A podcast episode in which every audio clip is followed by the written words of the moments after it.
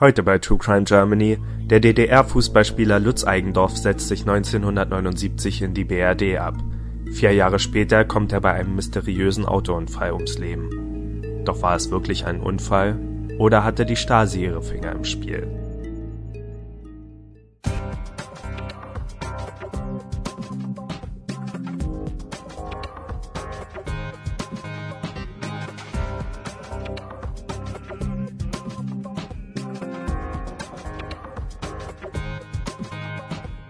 Herzlich willkommen zu einer neuen Episode von True Crime Germany. Ich bin euer Moderator Toni und mit dabei sind wie immer Dominik. Hallo. Und Christian. Ein herbstliches Hallo. Und heute sprechen wir über den Fall rund um Lutz Eigendorf, einen DDR-Fußballspieler, der in die BRD übergelaufen ist und vier Jahre später verstorben ist. Wie ihr vermutlich gerade schon im Intro gehört habt, ähm, lasst uns aber dennoch direkt zu seinem Tod gehen. Was genau ist denn passiert? Ja, ähm, Lutz Eigendorf, wie du es bereits erwähnt hast, war ein Fußballspieler, äh, der zu dem Zeitpunkt seines oder kurz vor seinem Tod ähm, bei der Fußballmannschaft von Eintracht Braunschweig gespielt hat und die Mannschaft hatte am 5. März 1983 ein Heimspiel gegen den VfL Bochum. Äh, Lutz Eigendorf saß auf der Bank und hat nicht mitgespielt, weshalb er sich dachte, dass er ähm, abends noch äh, seine Stammkneipe in Braunschweig aufsuchen könnte, hat dies auch getan, hat dort ein bisschen was getrunken und äh, es ergab sich dann, dass er auf dem Heimweg mit dem Auto, das war circa gegen 23 Uhr, äh, mit seinem Sportwagen auf einer kurvenreichen Straße äh, die dazu in dieser Nacht auch noch durch den Regen ziemlich nass war, ähm, unangeschnallt gegen einen Baum krachte und äh, sich dabei so schwere Kopf- und Brustverletzungen zuzog, dass er zwei Tage später im Krankenhaus dann verstarb. Zusätzlich hat man festgestellt, dass er halt ähm, aufgrund dadurch, dass er ja schon im, äh, dass er in der Kneipe auch Bier getrunken hat, einen Alkoholwert von 2,2 Promille hatte. Genau. Klingt ja erstmal nach einem ganz normalen, sage ich mal, üblichen Autounfall. Alkohol war im, war im Spiel, du hast gesagt, eine nasse Straße und es war Nacht. Letztendlich scheint er von der Straße abgekommen zu sein. Ähm, aber es gibt dann doch einige Hinweise, dass es sich vielleicht anders zugetragen hat und genau darauf wollen wir heute eingehen. Ähm, und dafür müssen wir ein Stück zurück in die Vergangenheit. Was wissen wir denn über Lutz Eigendorf? Ja, Lutz Eigendorf ähm, ist geboren am 16.07.56 er war ein Fußballspieler, der zunächst ähm, in der DDR äh, ja, gespielt hat, mhm. ähm, hatte eine verhältnismäßig normale Kindheit, hatte äh, eine abgebrochene Lehre, glaube ich, ähm, zugunsten des Fußballsports. Also es hat sich bei ihm schon relativ frühzeitig abgezeichnet, dass er ähm, diesen Weg einschlagen möchte.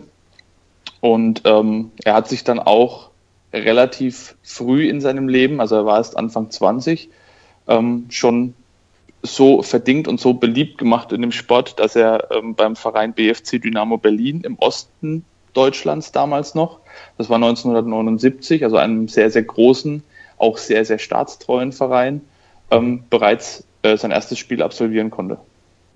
Genau. Ja, wie ging es dann weiter, Christian?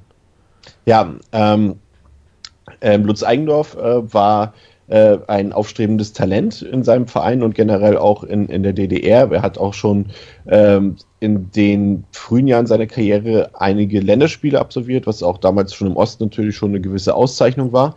Ähm, dennoch schien er nicht ganz zufrieden zu sein mit seinem Leben und mit dem, wie es sich gestaltet hat, vielleicht auch aus sportlicher Hinsicht. So kam es jedenfalls, dass äh, der BFC Dynamo Berlin am 20.03.1979 ein Freundschaftsspiel in Westdeutschland, in Kaiserslautern, absolvieren sollte.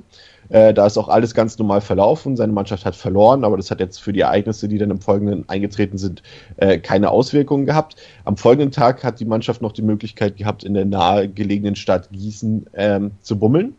Ähm, dort setzte sich dann Eigendorf aber ab von der Mannschaft und fuhr mit dem Taxi nach Kaiserslautern zurück und äh, tauchte für ein paar Tage unter und bewarb sich dann quasi beim Präsidenten des ersten FC Kaiserslautern äh, um eine Tätigkeit als äh, Spieler oder was auch immer zunächst. Also er wollte quasi anheuern bei Kaiserslautern und hatte quasi damit zunächst erstmal seine Flucht aus der DDR organisiert. Genau. Soweit ich das gelesen habe, war Gießen auch nicht ganz unüblich für, für Menschen, die sich genau, äh, da gab's, äh, eine Flüchtlings, quasi so eine Art Flüchtlingsstelle für ähm, Flüchtlinge aus der DDR. Okay. So, so eine Sammelstelle, sag ich mal. Was auch äh, sehr interessant ist zu wissen, ähm, ich habe es ja gerade schon mal ganz kurz angesprochen, der BFC Dynamo Berlin, bei dem Eigendorf bis dato gespielt hat, ähm, gehört oder unterstand dem MFD-Chef Erich Mielke. Also Erich Mielke ähm, ist interessant zu wissen, Erich Mielke war der Vorsitzende vom BFC Dynamo Berlin und gleichzeitig auch Chef des ähm, der, der Stasi, also des äh, Ministeriums für Staatssicherheit der DDR und äh, war sehr stark auch involviert in den Fußball, war selbst ein großer Fußballfan, hat sich auch sehr als Vater ähm, eingesetzt für die Spieler, im Speziellen natürlich auch für Lutz Eigendorf. Auf ihm ruhten so ein bisschen die Hoffnungen der, äh, des der Fußball-DDR zur damaligen Zeit und ähm, deswegen war das natürlich für Erich Mielke fast schon ein persönlicher Affront, dass die Person, in, der, in die er die meiste Hoffnung gesetzt hat, äh, sich plötzlich in den Westen, also in die, ins Feindgebiet sozusagen absetzt. Ja, zudem muss man sagen, dass das ähm, inter interessanterweise kurz vor seiner Flucht ähm, ähm, Eigendorf einen Antrag für die Aufnahme in der SED, also dem der großen politischen Partei oder mehr oder weniger der einzigen politischen Partei in der DDR stellte, ähm, was eigentlich ja ein bisschen ähm, konträr ist zu seiner Flucht dann im Endeffekt. Ja. Aber das dazu müsste man sich halt äh, theoretisch etwas ausführlicher mit den politischen Begebenheiten in der DDR auseinandersetzen. Ähm, da ist ja nicht jeder freiwillige Eintritt ist dann auch ein freiwilliger Eintritt gewesen. Also ich kann Richtig. mir schon vorstellen, dass er mehr oder weniger auch aufgrund seiner Vereinszugehörigkeit dazu gedrängt wurde. Oder dass es einfach gang und gäbe war. Dann. Und vor allem, vor allem muss man ja auch sehen, wenn jemand damals Erfolg haben wollte in der DDR, egal was er tut, dann musste er ja zwangsläufig ein, ein linientreuer, staatstreuer Freund des Regimes Teams sein. Und da waren, war ein Eintritt in, in eine derartige Partei wie die Sozialistische Einheitspartei wahrscheinlich sogar notwendig oder, oder notwendiges Übel, um überhaupt weiterzukommen.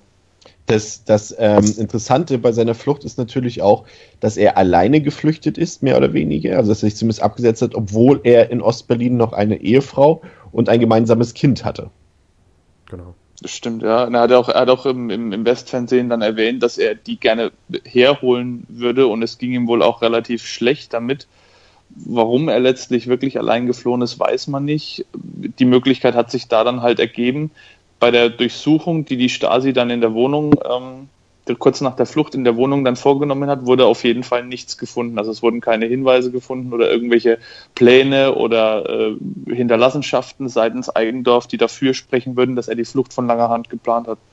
Ja, ähm, jedenfalls äh, sorgte, also er hatte dann ähm, angeheuert beim ersten FC Kaiserslautern, die ihn dann auch erstmal als Halbtagskraft ähm, in der Geschäftsstelle oder in irgendeinem so Fanartikelladen oder irgendwie sowas ähm, eingestellt hatten, da die DDR schon aus der Entfernung eine äh, einjährige Berufssperre für Eigendorf erwirken konnte. Also er durfte ein Jahr nicht äh, offiziell als Profifußballer gegen den Ball treten.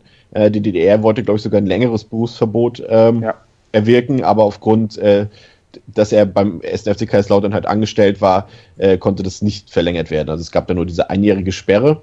Ähm, er hat dann nebenbei den Trainerschein erworben und äh, Jugendmannschaften trainiert, aber am 15. September 1979 hat er dann seinen ersten Profifußballvertrag in Westdeutschland beim 1. FC Kaiserslautern unterschrieben und spielte dann auch regelmäßig in der Bundesliga und zeigte sich auch relativ ähm, offensiv in den Medien. Also er war ein gern gesehener Gast äh, im Fernsehen. Es gibt auch ein paar Ausschnitte zum Beispiel bei YouTube, die man sich angucken kann, wie er mit seiner Mannschaft bei Wetten das war.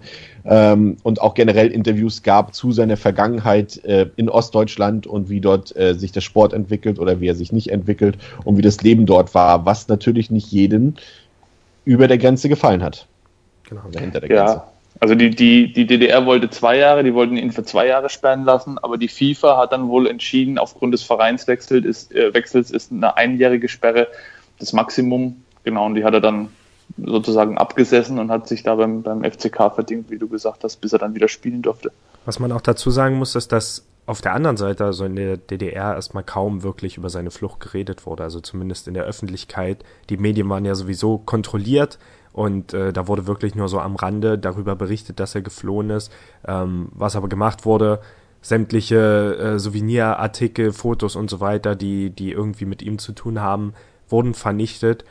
Und naja, wie das nun mal so ist. Also heutzutage na natürlich noch mehr als damals, aber auch schon damals blieb es natürlich trotzdem nicht unbemerkt. Also auch das, das Publikum, die Fußballfans und so, die haben natürlich davon mitbekommen und ähm, es hat natürlich zu einem Aufschrei geführt, seine Flucht. Also ähm, auch wenn, wenn man versucht hat, das eben in den Medien so ein bisschen geheim zu halten und sicher wollte man ja auch nicht die Botschaft vermitteln, dass es einfach so möglich ist, sich abzusetzen. Also Vor einfach in Anführungsstrichen, aber ja. Vor allem, da er ja auch, auch äh, wirklich das, das, Talent, das Fußballtalent in der mhm. DDR war. Das heißt, er war nicht irgendein Spieler. Äh, man hat ihn auch in der Presse als Beckenbauer des Ostens bezeichnet. Ähm, und er war wirklich das aufstrebende Talent. Und wie, wie Dominik schon gesagt hat, er war halt auch der ähm, Lieblingsspieler von Erich Mielke. Also den hätte man nicht geheim halten können, diese Flucht. Also das hätte früher oder später auch durch, durch die Nationalmannschaft sowieso jeder mitbekommen. Ähm, Jedenfalls hat man nach der Flucht äh, dafür sich dann für Eigendorf genauer interessiert. Man wollte wissen, warum er geflohen ist und äh, wie das möglich war und äh, man wollte alles daran setzen, ihn vor allem auch zurückzuholen, weil es kann einfach nicht sein, dass so ein bekannter, ich sag's jetzt mal, damals war ja dieser Kult, dieser Star-Kult noch nicht so da, aber ich sag mal, dieser Sportstar zumindest, mhm. ähm, ein, also ein Vorzeigemensch eigentlich der DDR, dass der einfach so flüchten konnte und vor allem wollte. Ähm, deshalb hat man dann die Staatssicherheit ähm, auf ähm, Eigendorf angesetzt. Da hat man über 50 Hauptamtliche und 20 inoffizielle Mitarbeiter, die sogenannten IMs, auf Eigendorf angesetzt. Vielleicht kann das jemand von euch mal genauer erklären, was es damit auf sich hat. Ähm, was ich vorher noch sagen möchte, ist, dass so. nicht nur nicht nur auf ihn viele angesetzt wurden, sondern dass das natürlich auch für andere Fußballspieler aus der DDR dann einiges verändert hat. Also die Kontrolle war ja nicht der erste, verstärkt. Ja. Genau, also man wollte natürlich auch wirklich dafür sorgen, dass ähm, ja, dass dass nicht weitere Flüchtlinge gibt, die die einfach so in den Westen fliehen und deswegen wurden wie wie wurden diese Kontrollen genannt? Ich hatte irgendwo mal das Wort gelesen.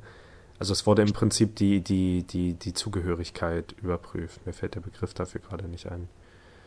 Ich weiß auch gerade nicht. Ich, ich, weiß auch nicht. Also sie sind auf jeden Fall verstärkt kontrolliert worden, weil natürlich hat die DDR ein Interesse daran gehabt, dass gerade Leute, die in der Öffentlichkeit stehen, nicht so einfach äh, fliehen können. Ne, das ist ja auch die, die ähm, Fußballfans haben das natürlich dann auch aufgegriffen, denen ist es natürlich aufgefallen logischerweise und die haben dann auch bei Spielen äh, Sprechchöre angestimmt. Das war ja damals so ein bisschen die einzige Möglichkeit, die eigene Meinung wirklich äh, uneingeschränkt mal kundzutun, wenn man im Kollektiv war, dann war es schwer nachzuvollziehen, wer hat es jetzt eigentlich initiiert. Und dann haben die halt irgendwie geschrien, ähm, willst du in den Westen türmen, musst du bei Dynamo stürmen. Also Also quasi, ähm, die, den Leuten ist es natürlich aufgefallen, aber DDR hat es logischerweise nicht an die große Glocke gehängt und hat dann aber natürlich auf der anderen Seite auch, ähm, war natürlich auch extrem daran interessiert, dass es keine, dass das jetzt kein Präzedenzfall war für weitere Leute, die in der Öffentlichkeit stehen, die plötzlich auch meinen, in den, in den, in den feindlichen Westen abwandern zu müssen. Und deswegen haben sie dann die, die Fußballspieler, die da so ein bisschen im Umfeld waren, dann auch noch mit kontrolliert und haben da natürlich verstärkt drauf geachtet und somit war natürlich auch für andere, die da vielleicht was ähnliches vor hatten oder zumindest einen Gedanken da schon mal dran verschwendet haben, äh, war dann erstmal der Ofen aus, weil die sind natürlich äh, auf Schritt und Tritt dann auch mit überwacht worden. Da gab es dann mit Sicherheit keine Gelegenheit mehr, äh, da irgendwas, irgendwas zu starten. Genau, was ich sagen wollte, ist, dass sie vor allem ideologisch überprüft wurde, wurden. Also es wurde, ähm, naja, ich denke mal, viele Fragen gestellt und so, um auch wirklich die Zugehörigkeit zum Sozialismus auch äh, festzustellen und gleich im Voraus auch zu sehen, wenn irgendjemand da vielleicht dieses Potenzial besitzt, sich loszulösen. Ähm, es wurden eben teilweise dann auch ja, Spiele abgesagt, die außerhalb der DDR äh, stattgefunden hätten. Ja, das Potenzial äh, für eine Flucht war natürlich gerade bei Auswärtsreisen, auch bei internationalen Spielen, äh, war natürlich immer gegeben. Ne? Ich meine, man merkt das ja schon. Äh, das ist ja ich weiß jetzt nicht genau, wie es abgelaufen ist, aber wenn man sich das so vorstellt, indem wir mal jetzt dieses Beispiel halt mit Lutz Eigendorf, da fährt die Mannschaft halt aus Berlin nach Kaiserslautern. Ich glaube jetzt nicht, dass da jetzt unbedingt viele viele DDR-Polizisten dabei waren oder irgendwelche Sicherheitsleute davon, so dass da eine Flucht vielleicht gar nicht so schwierig war im ersten Moment. So wirkt es jetzt in Gedanken auf mich. Also du kommst halt mit dem Mannschaftsbus an, da ist vielleicht noch ein paar Sicherheitsleute mit, aber wenn die dann halt so einen Bummelausflug da machen und so eine Mannschaft besteht dann immer aus 16, 20 Spielern, äh, da hat man jetzt auch nicht jeden die ganze Zeit unter Kontrolle, ähm, ist das schon, glaube ich, ein probates Mittel gewesen, ähm, zu fliehen. Und wie gesagt, Lutz Eigendorf war halt auch nicht der erste Spieler, der diesen Versuch, ähm, beziehungsweise der einen erfolgreichen Versuch gestartet hatte, zu fliehen auf diesem Weg.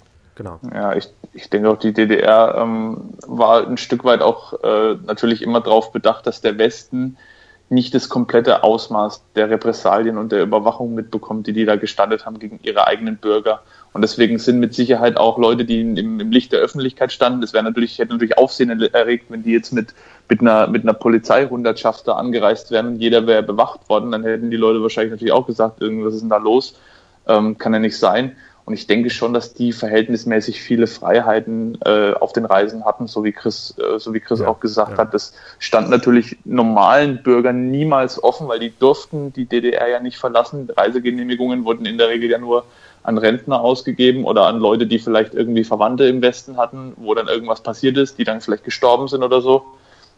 Aber als normaler DDR-Bürger bist du ja nicht in den Westen gekommen. Aber das wollte ich gerade sagen, es gab, ja. es gab ja schon die Möglichkeit eben doch zu reisen. Also du, du hast zwar schon gesagt, das wurde zwar eher selten ausgestellt, die Möglichkeit, aber es gab die Möglichkeit. Also es die ist gab's, jetzt, ja. man darf sich die DDR jetzt vielleicht nicht so vorstellen, ähm, dass man da wirklich dauerhaft irgendwie, also es war kein großes Gefängnis, wo man die ganze Zeit mit einer Waffe bedroht wurde. Es hatte natürlich schon, also wenn man da in die Nähe der Mauer kam, konnte man natürlich nicht einfach flüchten.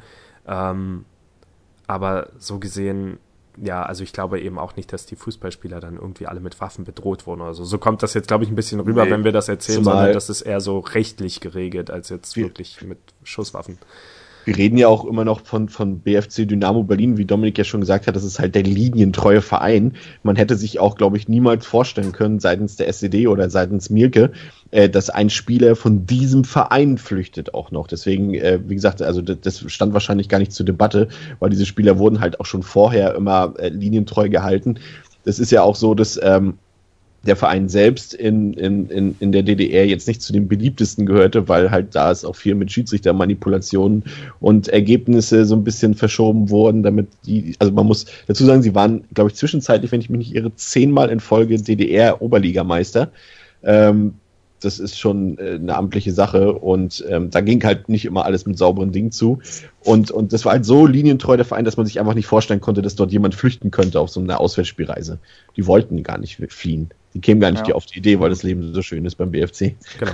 Aber gehen wir zurück zu Lutz ja. Eigendorf, äh, nämlich, ja, was dann letztendlich mit ihm passiert ist, oder beziehungsweise erstmal, äh, was die Stasi für, ja, für, für Maßnahmen unternommen hat nach seiner Flucht.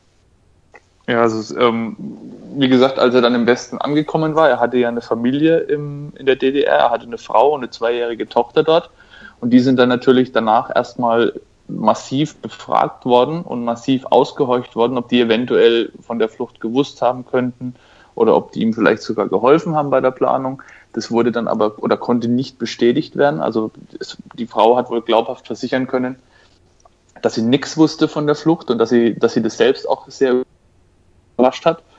Ähm, Lutz Eigendorf selbst ist natürlich dann im Westen auch, wie, wie Chris schon gesagt hat, massiv überwacht worden. Insgesamt über die ganzen äh, vier Jahre dieser Überwachung waren es äh, 50 hauptamtliche und 20 inoffizielle Mitarbeiter.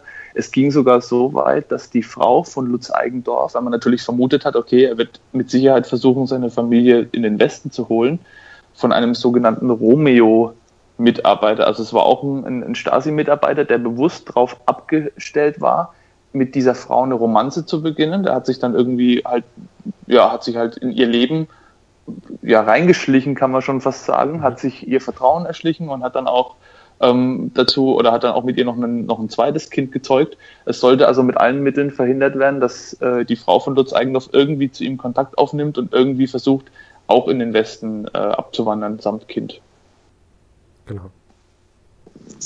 Ähm, gab es nicht sogar Versuche, das, das Kind komplett zu entziehen? Wie ging das eigentlich aus? Man hatte gedroht, glaube ich nicht. Hatte man, man hatte Eigendorf gedroht, dass halt, ähm, ähm, dass das Kind äh, der Familie generell komplett entzogen werden könnte, wenn er halt den Rückweg nicht antritt in, das, äh, in die DDR. Mhm, okay. Ja, ja, richtig. Alles klar. Und ähm, generell ist es halt so, dass ähm, man sich das erstmal vor Augen halten muss. Sie haben hier einen Sportler, der zwar in seinem, in seinem Heimatland bekannt ist, aber es ist halt ein Sportler, ein ganz normaler einzelner Mensch und es sind über 50 Mitarbeiter der Staatssicherheit äh, für die Überwachung abgestellt, eines einzelnen Menschen, eines Fußballers. Hm. Das muss man sich erstmal vor Augen halten. 50 Mitarbeiter, das ist eine, eine, eine richtig krasse Menge. Ja. ja. das spielt, glaube ich, auch so ein bisschen mit in die, in die Sache mit rein, die wir vorhin angesprochen hatten, dass Milke eben das als persönliche, das war für den ein persönlicher Feldzug, davon bin ich überzeugt zumindest. Jemand, der so eine Beleidigung gegen ihn, ja, der ihn so beleidigen, so beleidigt, indem er wirklich einfach in Feindesgebiet flieht und selbst auch, wenn man weiß, wie viel er wahrscheinlich in den Spieler investiert hat. Er wurde ja, so ist es steht zumindest zu lesen, wurde ja auch von ihm nochmal separat gefördert, eben weil er der Hoffnungsträger war. Und das alles äh, ging dann mit dieser Flucht natürlich schlagartig den Bach runter. Und dann hat Mieke natürlich äh, gesagt, für den ja Fußball auch mehr war als jetzt nur ein, ein, ein dienstliches Geschäft. Und hat Milke mit Sicherheit auch gesagt, okay, den, ähm, den kaufen wir uns. Und da ist auch egal, wie viel wir dafür investieren. Ähm, da muss ein Exempel statuiert werden. Und deswegen hat man wahrscheinlich auch den Aufwand und die Mühen in Kauf genommen, da wirklich jeden Schritt und jeden, äh, ja, überall, wo er hingeht, die Fahrtwege sind überwacht worden, die DDR wusste Bescheid, es ging dann aus den Akten davor, wo fährt er äh, hin, wie fährt er dahin, fährt er sportlich oder eher langsam, wie sind seine, seine Alltagsgewohnheiten, wo bewegt er sich, mit wem umgibt er sich in seiner Freizeit, das wusste man ja alles. Vor allem, man hat äh, dann sogar, ähm, also es gibt die Berichte über einen einen besonderen IM, ähm, also inoffiziellen Mitarbeiter, übersetzt Spitzel, äh, den Klaus Schlosser, der von der Stasi eingeschleust wurde in den Westen, als einer von diesen 50, okay, er war einer von den 20 inoffiziellen Mitarbeitern, der sich einschleusen sollte, um quasi sehr engen Kontakt mit Eigendorf zu pflegen. Und der wurde dann tatsächlich, ähm, soweit die Recherchen ergeben haben, der beste Freund von Lutz Eigendorf. Und der hat ja dann später auch noch, ähm, sage ich mal, ein bisschen was mit dem Tod eventuell zu tun von uns Eigendorf, aber dazu kommen wir ja später. Ähm, wie, welche Auswirkungen hatte dann jetzt ähm, die, Be also die Beteiligung der Stasi an, nee, nicht die Beteiligung ist das falsche Wort, ähm, die Absichten der Stasi auf den Tod von Lutz Eigendorf?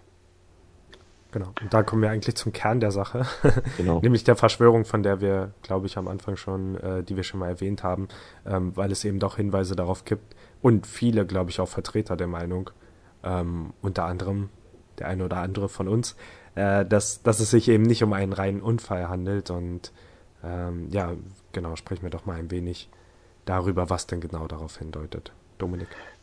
Ja, also Chris hat es vorhin schon angesprochen, Lutz Eigendorf war ja auch während seiner Zeit im, im Westen niemand, der sich jetzt irgendwie bedeckt gehalten hat. Es wäre vielleicht eine gute Idee gewesen, ähm, aber er hat sich ja sehr stark medial präsentiert. Er war bei Wetten Das, er war bei verschiedenen Talkshows und er hat sich sogar wenige Tage noch vor seinem Tod, hat er sich direkt vor der Berliner Mauer, also noch provokanter geht's eigentlich gar nicht, hat er sich filmen lassen und hat dort extrem kritische Aussagen getroffen, die halt die DDR betreffen. Also er hat dann irgendwas gesagt wie, ähm, dass die, dass die persönliche und, und auch die, die äh, sportliche Entfaltung in der DDR massiv eingeschränkt ist, dass ähm, man als Spieler nicht das Gefühl hat, dass man sich als Individuum ähm, entwickeln kann, sondern dass man wirklich immer in diesem Kollektiv, äh, in, diesem, in dieses Kollektiv reingepresst wird und ähm, hat also quasi mit den Aussagen die DDR nochmal massiv kritisiert.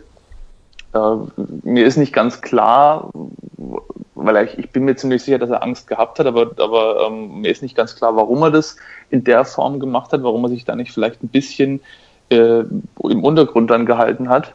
Aber auf jeden Fall war das nochmal, so ist es dann übermittelt worden, war das wohl nochmal so ein, so ein extra Tritt, den dann natürlich auch Mielke mitbekommen hat und die Stasi und wo sie dann wirklich auch gesagt haben, okay, äh, oder so ist es zumindest, wird es zumindest von den Leuten, die diese, ähm, diese Mord, äh, äh, also diesen, diese Mordthese durch die Stasi unterstützen, so wird es von denen argumentiert, dass dann so wirklich der Entschluss gefasst worden ist, äh, Lutz Eigendorf muss weg, der muss tot gemacht werden. Wir können nicht zulassen, dass das Regime weiterhin von ihm diskreditiert wird öffentlich, dass der Westen den Eindruck bekommt, dass jeder einfach dahin gehen kann und, und über die DDR herziehen kann, so wie er will.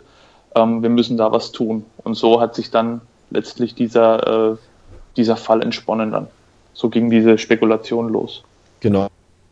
Und so gab es dann auch äh, mehrere Vermutungen, was in dieser äh, Unfallnacht oder in dieser, in dieser Nacht des tödlichen Unglücks von äh, Lutz Eigendorf passiert sein könnte.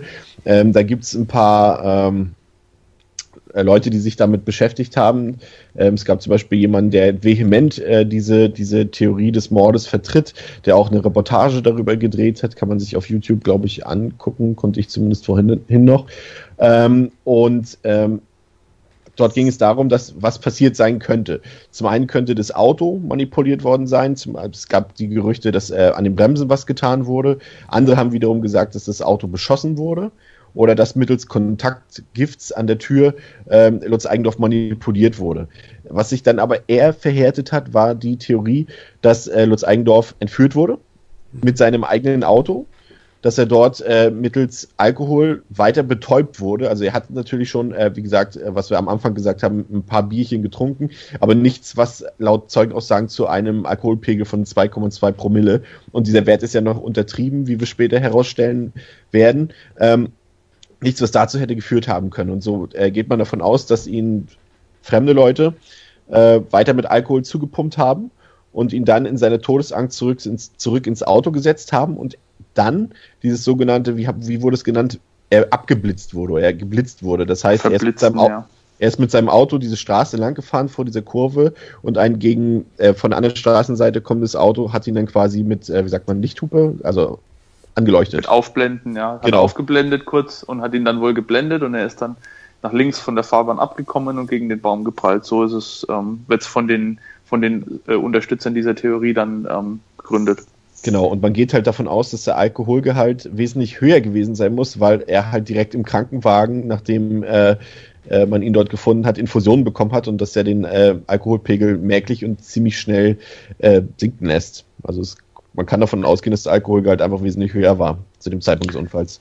Was man vielleicht noch sagen sollte, die Ermittler, die dann am, am Unfallort waren, für die war das erstmal ein ganz klarer, war es auch ein ganz klarer Unfall. Also es war eine regennasse Fahrbahn, es war jemand, der äh, bekannt ist für seinen doch eher ausschweifenden Alkoholkonsum, der auch an dem Tag, äh, als der Unfall sich ereignet hat, da ist Lutz Eigendorf noch von seinem Trainer abgemahnt worden, wegen, äh, deswegen eben, weil er öfters mal ein, zwei, drei Bierchen zu viel trinkt. Und ähm, ja, die Ermittler kamen an den Unfallort, haben sich gedacht, okay, jemand, der gerne sportlich fährt, hat zu viel Alkohol getrunken höchstwahrscheinlich, hat, war nicht angeschnallt, äh, ist auch vielleicht so schnelle Autos nicht unbedingt gewohnt. Das ist ja auch ein Faktor. Jemand, der aus der DDR kommt, kennt ja äh, Alfa Romeo-Fahrzeuge in der Regel nicht. Und für die Ermittler, die dann da waren, war das eine, eine, klare Sache. Und deswegen ist auch sehr, sehr wenig danach, direkt danach passiert. Also es war ein Unfall, ist erstmal abgehakt worden.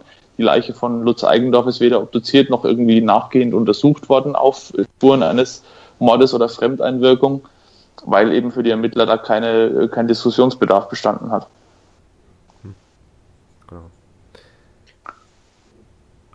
Und, vor, und, vor, allem, ähm, was man auch noch dazu sagen muss, ähm, es, es, war wohl auch so, das Ganze war abgehakt und danach kamen aber Leute auf die, äh, auf die ermittelnden Beamten zu, die eben gesagt haben, wohl auch direkt von der Stasi dann später, das war aber auch erst nach der Wende, also nachdem die DDR nicht mehr existiert hat, ähm, da gab es Pläne, Lutz Eigendorf umzubringen. Und es war vielleicht doch nicht alles so einfach, wie sich das im Nachhinein äh, dargestellt oder im, im, im, ersten Moment dargestellt hat. Genau, nämlich dieser Spitzel, dieser Klaus Schlosser, von dem ich eingangs geredet habe, äh, der ja dann sozusagen der beste Freund von Eigendorf wurde, ähm, der bekam zum Beispiel am Todestag ähm, von Lutz Eigendorf eine Prämie überwiesen auf sein Konto. Und er hat später auch behauptet in Interviews oder in, nicht in Interviews, in Aussagen bei der Polizei, dass er einen direkten Mordauftrag hatte für Lutz Eigendorf, diesen aber nicht in die Tat umgesetzt hatte. Genau. Wir haben ja innerhalb der Stasi auch noch andere Hinweise darauf, dass zumindest tatsächlich der Versuch unternommen wurde, äh, ihn zu ermorden. Beziehungsweise wir haben, ähm, ich hatte was gelesen in der Richtung, dass wohl viele Stasi-Mitarbeiter eine Belohnung an dem Tag erhalten haben oder beziehungsweise genau. das ganze Team, in dem, also an dem Tag, an dem Lutz Eigendorf gestorben ist, was natürlich schon mal, also für mich ist das bisher eigentlich der, der, der, der stärkste Hinweis darauf, dass da wirklich etwas im Busch war Jetzt abgesehen das, von möglichen Entführungen und allen anderen Sachen. Das in Kombination mit äh, den Unterlagen, die in dieser sogenannten Stasi-Hauptabteilung Nummer äh, 22 gefunden wurden, diese Notizen, die dann halt die Begrifflichkeiten Personengefährdung, äh, Lutz Eigendorf, Verblitzen, Unfallstatistiken, Ohnmacht und Narkosemittel in einem Zusammenhang erwähnt wurden. Und das ist schon gerade dieses Verblitzen und Eigendorf in einem Satz. Genau das, das, das ist schon, ist schon, also ist, hm, wie soll man sagen, es klingt nicht zufällig, sag ich mal so. Also man kann zumindest jetzt unabhängig davon, ob man jetzt davon ausgeht, dass es ein Mord war, ein Mordanschlag, oder ein Unfall.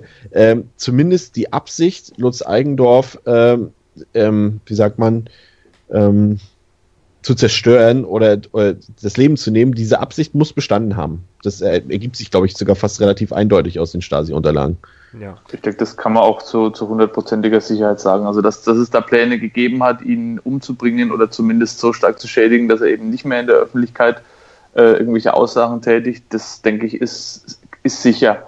Die Frage ist halt nur, und das ist halt auch von den, von den Ermittlern immer wieder bekräftigt worden, es gab eindeutige Hinweise, eben wie du gerade gesagt hast, Chris, aber es gab keine wirklichen Beweise, dass diese Pläne, die bestanden haben, auch wirklich umgesetzt wurden. Das war der, der, springende Punkt, weshalb offiziell nie was anderes behauptet worden ist, als es war ein Unfall. Aber die Frage ist ja, ob dann auch wirklich alles unternommen wurde. Also es gab ja, wie gesagt, zum Beispiel diesen einen ähm, Historiker, den Andreas Holi, nennen wir ihn mal beim Namen, der auch seine Examsarbeit über diesen Fall geschrieben hat. Ähm, der hat sich zum Beispiel durch 3600 Akten gelesen, von denen teilweise viele gar nicht bei den Untersuchungen in diesem Fall, der ja gar kein Fall ist, offiziell in dem Sinne, ähm, die gar nicht geblieben sind. Es gab zum Beispiel diesen einen, ich, wie hieß der Herr Hess, ich weiß nicht mehr genau, diesen Abteilungsleiter, der da quasi ja. bei der Stasi dafür zuständig war. Den hatte man ja später in den 90ern, der hat ja bis 2004 war der am Leben. Man hatte über 14 Jahre Zeit, den zu befragen und hat ihn auch mehrfach vorgeladen. Er ist aber einfach nicht erschienen zu den Befragungen und man hat das einfach so in dem Sinne abgetan. Ja, dann hat er halt nichts dazu zu sagen obwohl der theoretisch ja wissen müsste, ob, ähm, ob da jetzt, äh, ja, ob Eigendorf ermordet wurde oder nicht. Das, gut, das ist dann wieder die Frage, wie kann es sein, dass jemand zweimal nicht zu einem Gerichtstermin oder zu einer offiziellen Vorladung erscheint und deswegen nicht dann ähm, irgendwie belangt wird danach oder so oder dann gezwungen wird, einfach zu erscheinen oder eben mit polizeilicher Vorladung dann oder mit polizeilicher Hilfe dann äh, ins Gericht gebracht wird. Das ja. ist auch immer also, so eine Frage, ähm, wie, wie kann es sowas geben eigentlich im, im deutschen Rechtsstaat der 90er? Man musste da wahrscheinlich bei den Leuten, die da Aussagen gemacht haben, dass äh, die Polizei und die Justiz im Westen sich äh, zu dem damaligen Zeitpunkt einfach nicht vorstellen konnte, dass die DDR mit solch, solch Mitteln handelt oder handeln könnte. Also man hat das unterschätzt einfach. Und äh, die Justiz war dann halt auch ein bisschen überfordert mit diesem ganzen Geschehen und wollte das auch schnell zu den Akten legen. Also ich glaube, man wollte da einfach auch nichts größer aufbauschen als notwendig. Ähm, man hat es einfach unterschätzt, glaube ich. Auch diese politische Brisanz, die dahinter steckt. Genau. Ja, das war richtig, ja.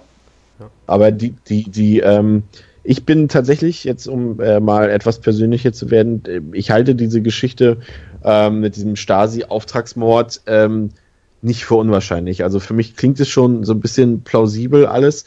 Vielleicht jetzt nicht genau, was da zum Beispiel die ein oder anderen Historiker und Leute, die dazu was äh, geschrieben oder gesagt haben, ausgeführt haben, aber dass da irgendwie die Stasi dahinter stecken könnte, das kann ich mir schon vorstellen, weil dafür spricht auch einfach sehr viel. Diese Unterlagen, die Toni erwähnt hat oder die ich erwähnt habe und diese Sache, dass halt über 50 Leute damit beschäftigt waren, dann die Aussagen von dem Klaus Schlosser, die zwar nicht so ganz glaubwürdig sein sollen, was viele Leute, selbst Leute, die auch bestehen, also die die Meinung vertreten, dass es ein Stasi-Mord gewesen ist. Die, selbst die sagen, dass der Herr Schlosser nicht so ganz vertrauenswürdig sein soll. Ähm, aber es spricht zumindest für mich eigentlich sehr viel dafür, dass es gewesen sein könnte.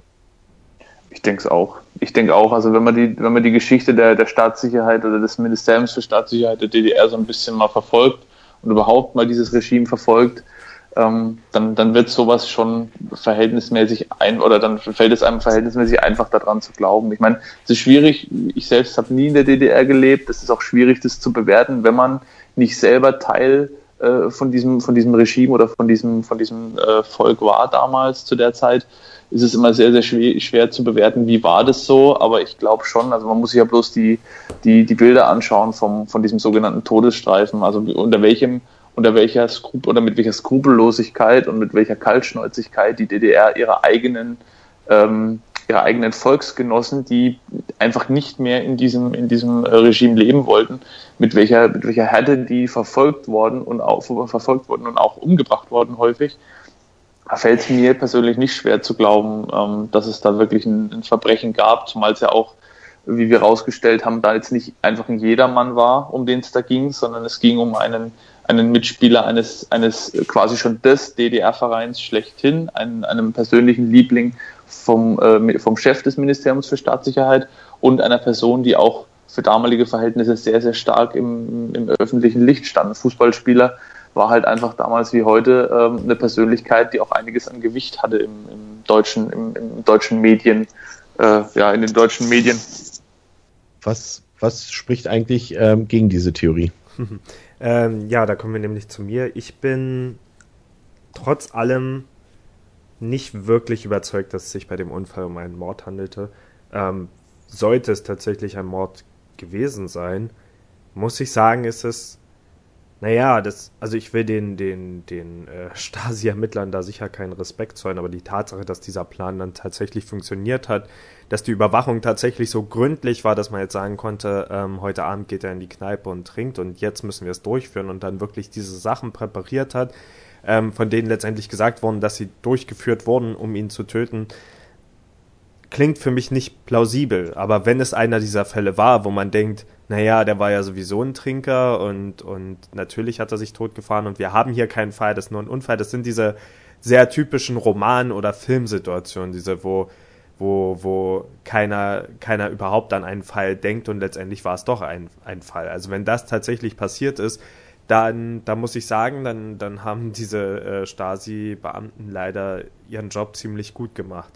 Ähm, ich bin aber trotzdem davon überzeugt, erstmal die, die eine Sache, weshalb ich eigentlich wirklich vordergründig glaube, dass es sich um einen Unfall handelt, sind einfach die Umstände. Also wir haben die Situation, dass jemand in einer Kneipe war, danach in ein Auto gestiegen ist, mitten in der Nacht auf einer glatten Straße und dann von der Straße abgekommen ist. Das ist etwas, das einfach so häufig passiert. Und ja, es ist einfach, für mich gibt es erstmal keinen Grund, das Gegenteil anzunehmen. Also die Tatsache, dass die, dass in der Stasi tatsächlich Pläne entstanden sind, um ihn vielleicht aus dem Weg zu schaffen, das würde ich gar nicht ausschließen. Also ich könnte mir vorstellen, dass das tatsächlich passiert ist. Ich würde die Stasi da auch gar nicht unterschätzen.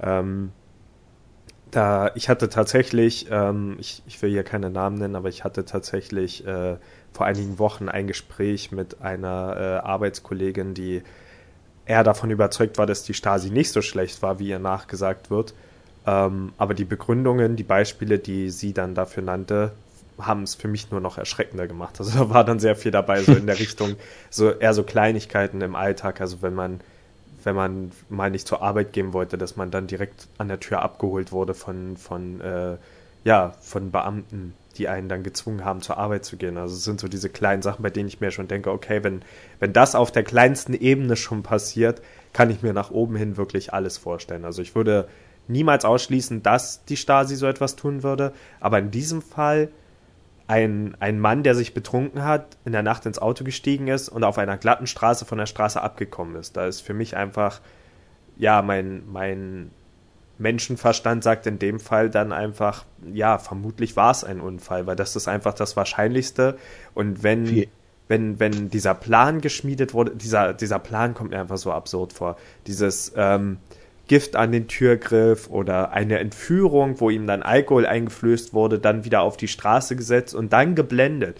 Die, die Wahrscheinlichkeit, dass das alles funktioniert, statt ihn vielleicht einfach äh, äh, betrunken in sein Auto zu setzen und dann meinetwegen ja, den Wagen anzuschieben oder so, damit irgend oder irgendwas anderes zu machen. Aber diese, diese Vorgehensweise, dass man ihn betrunken werden lässt, wieder auf die Straße setzt und dann diesen Moment abpasst, wenn er geblendet wird, das ist einfach so unwahrscheinlich, dass das wirklich funktioniert und er dadurch stirbt. Das ist einfach, ich, ich kann mir einfach nicht vorstellen, dass, dass diese Methode wirklich verwendet wird, um, um jemanden eindeutig, ja, das Leben zu nehmen. Also das ist für ja. mich so. Und, und er hat es ja auch erstmal überlebt. Er kam ja ins Krankenhaus und ist einige Tage später erst gestorben. Das zeigt ja schon, dass der, dass es nicht unbedingt astrein funktioniert hat. Also es gibt so viele Möglichkeiten, einen Menschen viel leichter loszuwerden als diese seltsame und total unverlässliche Methode.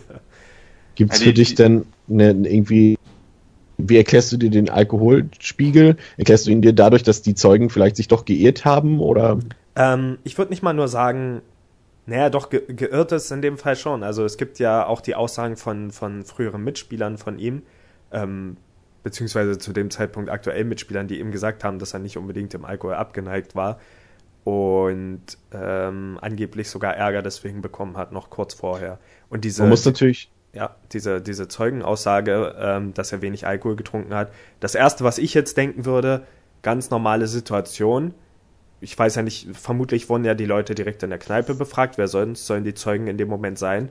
Und wenn ich in so eine Kneipe gehe und jemanden frage, irgendwie, wie war dessen und dessen Alkoholspiegel, ja, ich würde sagen, die meiste Stammkundschaft würde sagen, ach, der hat doch nur ein Bierchen getrunken oder nur zwei Bierchen. Und in Wirklichkeit war er vielleicht den kompletten Abend da und hat sich komplett die Birne zugesoffen. Also für mich ist das, ich will jetzt gar nicht mehr Urteile schüren, als vielleicht nötig ist. Aber das ist für mich einfach die normale Denkweise, wenn man in so eine Kneipe spaziert und die, die Stammkundschaft vielleicht fragt, wie viel jemand getrunken hat.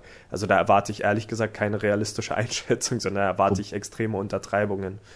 Wobei man natürlich dazu sagen muss, ist, äh, was wir bisher ein bisschen unterschlagen haben, ist natürlich, dass er nach diesem Kneipenbesuch ja, dass dort 90 Minuten in dieser Geschichte fehlen. Ja. Das hatten wir ja auch schon mal bei unserem Fall, der so ein bisschen ähnlich gelagert ist, bei dem Jokze-Fall in unserer ersten Episode.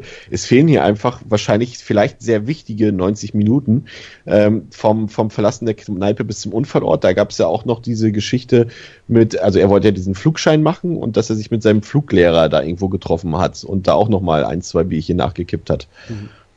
Und Aber der soll ja ein re relativ verlässlicher Zeuge in diesem Fall gewesen sein und der hätte auch bestätigt, dass, dass äh, äh, Eigendorf jetzt nicht so einen hohen Pegel hatte oder zumindest rein, rein ähm, von seinen Eindrücken her und auch mit ihm, glaube ich, nur ein, zwei Bierchen getrunken hätte. Mhm. Aber also was, was, was ich, was, was, was ich sagen muss, diese Theorie, mit dem man hat ihm Alkoholspritzen äh, verabreicht und ihn dann wieder ins Auto gesetzt, das halte ich auch für sehr, sehr weit hergeholt, muss ich sagen, weil da bin ich bei Toni, wenn da irgendwas geschehen wäre und er wäre nicht verunglückt, der ist ja dann auch äh, im Krankenhaus nicht mehr sprachfähig gewesen, also er konnte nichts mehr sagen danach. Deswegen hätte er auch niemanden anschwärzen können oder irgendwie behaupten können, ja, ich, das war ein Auftragsmord, ich bin da gezwungen worden, äh, Alkohol zu trinken oder mehr ist es äh, in, äh, in, äh, ja, halt, äh, eingeflößt oder, oder sonst wie verabreicht worden. Mhm. Ähm, aber was auch gesagt worden ist, dieses Gift, was ähm, diese Gifttheorie, also sprich, dass man diese, diese die Türklinke an der Fahrerseite mit einem Gift bearbeitet hat, was dann zu Atemstillstand oder Atemnot geführt hat. Das ist auch von den Ermittlern im Westen relativ schnell als nichtig abgetan. Da wurde gesagt, sowas existiert nicht, so ein Gift, sowas kann es nicht geben. Aber es wurde auch eingeräumt, dass die DDR sowas durchaus gehabt haben kann. Also ich glaube auch, dass der Westen vieles nicht wusste und, und auch über vieles nicht Bescheid wusste, über was die DDR verfügt. Und ähm, von daher ist die Frage, inwieweit sowas standhalten aber da, könnte. Aber da sprechen auch die 90 Minuten dann dagegen. Also dauert das wirklich 90 Minuten, bis so ein Gift wirkt. Und dann wäre wieder die Frage, wie verlässlich wäre das? Also dann, dann wäre ja genauso die Frage, was ist eigentlich in den 90 Minuten passiert.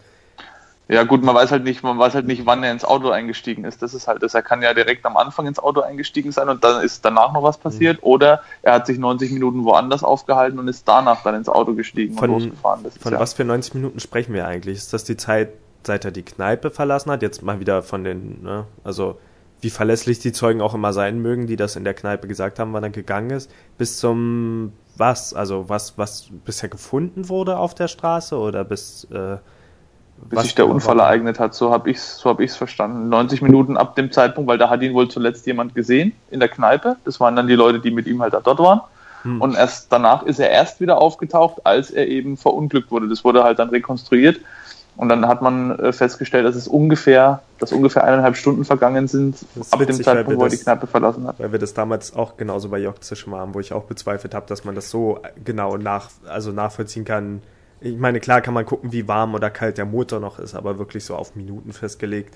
Da gibt es so viele Faktoren, die darauf einwirken können, wann genau sowas jetzt passiert ist. Also wenn es nicht gerade jemand gesehen hat, finde ich das jetzt schwierig. Also die 90 Minuten werden ja von irgendwo herkommen, aber da muss ich sagen, ob das jetzt 90 oder 60 oder ganz andere Minutenzahl war. also sagen wir es so, ähm, also er, er hat die, die, ähm, die, die Stammkneipe in Braunschweig um 22 Uhr verlassen und äh, um 23 Uhr war der Unfall. Also so, es wird, also manche haben hier von 90 Minuten geredet, hier stehen jetzt 60 Minuten, also es fehlt auf jeden Fall eine Lücke. Was daran noch interessant sein könnte, ist, ähm, um das Ganze jetzt trotzdem abzurunden und aber trotzdem noch mal eine Frage zu stellen, dass es nicht auf seinem üblichen Heimweg passiert ist. Also es ist jetzt nicht so, dass er dort von, von ähm, der Kneipe auf diesem Weg nach Hause fährt. Also mhm. er, es kann durchaus sein, dass er halt woanders gewesen ist oder woanders hin wollte oder halt woanders hingeführt wurde. Also es sprechen schon ein paar Details dafür. Die Frage ist halt letztendlich, warum das alles nicht ähm, genauer untersucht wurde. Also es gibt ja zumindest äh, Indizien, die dafür sprechen, dass man das hätte genau untersuchen können. Also es fand halt, wie, Toni, äh, wie Dominik schon gesagt hat, keine Obduktion statt. Er wurde nicht auf Gift und Schadstoffe untersucht. Ähm, es wurde halt von vornherein äh, sozusagen komplett ausgeschlossen, dass da ein Unf äh, dass dort irgendwas anderes als ein Unfall passiert sein könnte. Aber das wird man wahrscheinlich ähm, nie wieder rausfinden können. Also es gibt natürlich immer noch Stasi-Unterlagen, die äh, noch nicht ausgewertet wurden, weil sie ja auch zerstört wurden und es wieder einzeln zusammengesetzt werden müssen. Da gibt es ja auch äh, dieses eine Ministerium, äh, was für die Staat, äh, Stasi-Unterlagen zuständig ist und die sind immer noch dabei, viele Unterlagen zusammenzusetzen. Ähm, es gibt ja auch Fälle, zum Beispiel äh, bei vielen, ich weiß jetzt nicht, von euch kam ja jetzt keine aus dem Osten, oder? Nee. Ja, doch, ich. Ja, ich weiß nicht, vielleicht hast du das auch schon mal, vielleicht bei deinen Eltern oder Großeltern, zumindest äh, kenne ich das von, von Bekannten, die sich dann auch die Unterlagen angefordert haben und das hat dann auch, dauert ja auch teilweise sehr lange, bis du die Unterlagen bekommst und auch nur, wenn du Glück hast, dass diese schon zusammengesetzt wurden, etc. Also es kann, ist nicht ausgeschlossen, dass in Zukunft vielleicht nochmal was sich ergeben könnte, aber ich glaube, von offizieller Seite ist das Ding eigentlich schon von vornherein geschlossen worden. Hm, einen Punkt habe ich noch zu dem Thema die Notizen, ja. die letztendlich bei der Stasi gefunden wurden. Ähm, da ist jetzt natürlich auch, also da fehlen mir in dem Fall wirklich die Informationen, um das äh, genau zu sagen, aber nur um eine andere Möglichkeit mal aufzutun, weil es ja nur wirklich so klingt, wenn diese ganzen Sachen in seinem in, im Zusammenhang mit seinem Namen gefunden wurden, also Notiz mit dem Wort verblitzen, Unfallstatistik, Ohnmacht, Narkosemittel und so weiter, das klingt ja schon mal recht eindeutig, als wäre hier wirklich ein, ein eindeutiger Beweis. Und Dominik hatte, glaube ich, auch von einer hundertprozentigen Wahrscheinlichkeit gesprochen, ähm, was ich aber dagegen halten würde, ich weiß nicht genau, wann diese, wann, wann diese Theorien öffentlich wurden. Ich vermute mal, es ist schon in der Zeit passiert, nach dem Unfall und nicht erst heutzutage in der Zeit des Internet. Also ich denke, davon kann man ausgehen. Ähm, ich weiß jetzt zum Beispiel nicht genau, ich habe versucht herauszufinden, wann dieser Andreas Holi äh, das ist relativ hat ist noch nicht so lange her. Also das okay. ist noch relativ aktuell und auch das, mir ist leider sein Name empfallen, dieser Typ, der diese Reportage gemacht hat, der einer der Grö oder der, der Hauptverfechter dieser Theorie, dieser Mordtheorie ist, das war um das Jahr 2000 rum zum Beispiel. Okay. Dass das er, das, er hat auch ein, ein Buch darüber geschrieben. Ja. Also ist alles danach passiert, aber seine Frau, also seine neue, also seine Westehefrau, um es mal ein bisschen salopp auszudrücken, die äh, war aber schon direkt im Anschluss der Meinung, dass das nicht auf natürlichem Wege passiert sein kann. Und auch äh, der auch damals äh, Fußballflüchtling aus der DDR, Jörg Berger, ähm, ein Trainer und auch Spieler damals, der hat auch relativ zügig danach gesagt, dass, das, äh, dass er der DDR das definitiv zutraut, die Erfahrungen, die er gemacht hat. Und er glaubt hat bis zu seinem Tod vor ein paar Jahren geglaubt, dass das auf jeden Fall Mord war. Das ist jetzt nur eine Aussage, das hat mhm. natürlich jetzt null Aussagekraft, aber ähm, ja, ich meine, ja, also schon, es gab halt die, die, die Sachen im Detail. Also, ja. äh, was du jetzt gesagt hast, dass die Sachen, also dass diese, diese Dinge erst ums Jahr 2000 ähm, rum veröffentlicht wurden, würden das, was ich jetzt sagen will, vermutlich schon widerlegen, aber so, dass, dass diese Begriffe halt aufgetaucht sind im Zusammenhang mit seinem Namen, das ist halt für mich so eine Ei- und Henne-Situation. Was war zuerst da? Also hat die Stasi vielleicht Informationen gesammelt, was in der Öffentlichkeit gesagt wurde. Ja. Wenn jetzt in der Öffentlichkeit zu der Zeit schon jemand propagiert hat, ähm, das war vermutlich Verblitzen oder das war dieses, dann kann das ja sehr gut sein, dass im Zusammenhang mit äh, Lutz Eigendorfs ähm, Akten dann auch solche Begriffe mit vorkamen, weil die Stasi sie eben auch Informationen gesammelt hat, wie über sie in der Öffentlichkeit gesprochen wird. Aber ja. Eine Sache noch ähm, zum Abschluss. Ähm, für mich bleibt eigentlich das, der größte Indiz, der jetzt für diese Mordtheorie spricht, ist ja diese Prämienzahlung dieser Ermittler, dieser Stasi-Spitzel und Ermittler, weil ähm, es ist ja auch nicht so, man, es gibt ne, natürlich die Möglichkeit, dass man, dass die darauf angesetzt waren und dass sie einfach die Prämie bekommen haben, weil ihre Arbeit damit erledigt das war. Auch, auch wenn das, auch wenn das ein Unfall passiert ist, aber ich glaube nicht, dass, obwohl doch, das hätten die Spitzel ja auch rausgekriegt, selbst da sie ja im Westen waren und ihn, äh, ihn untersucht haben, quasi die ganze Zeit, hätten sie ja schon am Tag das mitbekommen, wenn er tödlich verunglückt ist. Aber dass dann auch direkt das Geld bezahlt wird an dem Tag, ist dann doch schon ein bisschen abstrus. Ich, ich finde das sogar in beiden Fällen sehr merkwürdig. Also ob es nun ein Mord war oder kein Mord, dass die Prämienzahlung wirklich am gleichen Tag stattgefunden hat, finde ich in beiden Fällen sehr, sehr unwahrscheinlich. Ähm, ich kann mir aber auch wirklich eine Situation vorstellen, wo eben bekannt wurde, ähm, ja, er hatte gerade, er ist gerade mit dem Auto da gegen den Baum gekracht und dass, dass sie dann, also er war in dem Moment ja auch noch nicht tot. Er kam ja ins ja. Krankenhaus danach. Also diese Prämienzahlung ergibt so oder so nicht wirklich Sinn. Aber ich kann mir eben vorstellen, dass man dann wirklich gesagt hat, ja, es ist geschafft. Heute äh, für alle mehr Geld sozusagen. Also ich glaube, man stellt sich das natürlich nicht so fröhlich vor in der Stasi, äh, in so einem Stasi-Büro und vermutlich war es auch nicht so, aber untereinander, wenn dann, wenn dann wirklich der Chef gesagt hat, okay, ähm, wir sind heute so glücklich darüber, äh, ihr bekommt heute alle die Prämie. Also einfach für, für diesen glücklichen Moment, wir haben es erledigt, wir haben diese jahrelange Arbeit endlich geschafft, egal auf welcher Art ja. es jetzt passiert ist. Weil in beiden Fällen kann ich mir das anders nicht erklären, dass sofort diese Prämienzahlung kam. Gut, na klar, wenn es ein Auftrag war, dann gab es die Prämie vielleicht einfach, weil Auftrag ausgeführt. Genau, Arbeit ist ja erledigt quasi in dem Sinne. Trotzdem, ob sie jetzt nun, ob genau. sie nun ihren, ihren, ihren beruflichen Erfolg hatten oder nicht, aber die Tätigkeit ist ja beendet, weil das Zielobjekt nicht mehr am Leben ist. Genau, aber also was ich mich in dem Moment frage, war es denn vielleicht gar nicht mal beabsichtigt, ihn unbedingt umzubringen? Also vielleicht wollte man ihn ja wirklich erstmal nur ähm, unfähig machen, Fußball zu spielen. Aber auch dann wäre halt wieder so ein Autounfall nicht die verlässlichste Methode dafür, jemanden die, die Beine zu brechen oder was auch immer dann ähm, ja. Man, man Zumal seine Karriere auch, seine Karriere auch auf dem absteigenden Ast schon zu diesem Zeitpunkt war, weil er halt dauerverletzt war beim Eintracht Braunschweig, wo er da mittlerweile gespielt hat. Ja, ihr habt ja gesagt, er ging an die Mauer und hat halt Parolen gebrüllt und vermutlich war das eher der Grund, warum man ihn dann loswerden ja. wollte. Ja, er hat, sie, er hat sich halt sehr stark, er hat sich halt sehr stark in den Medien präsentiert und hat sich, hat sich äh, galt als Galionsfigur für alle potenziellen Republikflüchtlinge, so hat es die DDR wohl gesehen letztlich muss man sich ja ähnlich wie beim Jokze-Fall immer auf so vage Aussagen verlassen. Meist, das meiste kommt von Leuten, die entweder aus der Stasi selbst stammten oder eben von Zeugen äh, von dem Abend, als der Unfall passiert ist. Da muss man klar immer sagen, wie verlässlich ist sowas, äh, wie, wie weit äh, sind die Aussagen wirklich so getroffen worden, was wurde vielleicht dazu gedichtet oder weggelassen. Das weiß man ja immer alles nicht. Deswegen ist es immer alles extrem spekulativ und 100 Prozent so ist es im, als Konsens äh, in allen in allen Dokumenten, die man so findet, hinterlegt. Grundsätzlich, offiziell, rein rechtlich ist es ein Unfall und bis nicht wirklich mal jemand kommt und wirklich, also wirklich jemand von der Stasi, der auch Gewicht hat und sagt, okay, ähm, ich habe Beweise oder ich sage jetzt einfach mal so, wie es war. Es ist wirklich ein, ein, Mord gewesen, es ist so geplant gewesen und es wurde auch so ausgeführt. Ähm, bis dahin wird es immer ein Unfall bleiben. Und wenn sowas nicht passiert, dann, dann wird man es nie aufklären erstaunlicherweise, ähm, wenn du recherchierst zu dem Fall, wird es dir eigentlich so deklariert, als wäre es ein Mord gewesen. Hm. Also so, wenn ja. alle Überschriften und so sind so geschrieben und auch so formuliert, als wäre, da geht es gar nicht um einen Unfall, da geht es darum, dass die Stasi einen, einen Republikflüchtling ermordet das ist richtig. hat. Ja. So, so jede richtig, Überschrift, ja. jedes Video, jede Reportage beginnt so, also es quasi, also offiziell, wie du eben gesagt hast, ist es ein Unfall, aber eigentlich äh, wird es deklariert als Mord, also als inoffizieller Mord, ja. Ja, ja im, im, Bewusstsein der Leute ist es auf jeden Fall ein Mord. Also ich denke auch die, die Mehrzahl, so ist es auch rübergekommen, sowohl von, von Leuten aus dem Westen als auch sogar von Leuten aus dem Osten damals, teilweise sogar, wie eben gesagt, von, von Mitgliedern der Stasi, ist äh, behauptet worden, es war, ein, es war ein Mord. Aber wie gesagt, 100% aufklären wird man es nicht mehr, es sei denn, es kommt nochmal irgendwas ans Licht. Genau, was man hier auf jeden Fall im Positiven sagen kann, es trifft auf keinen Fall den Falschen.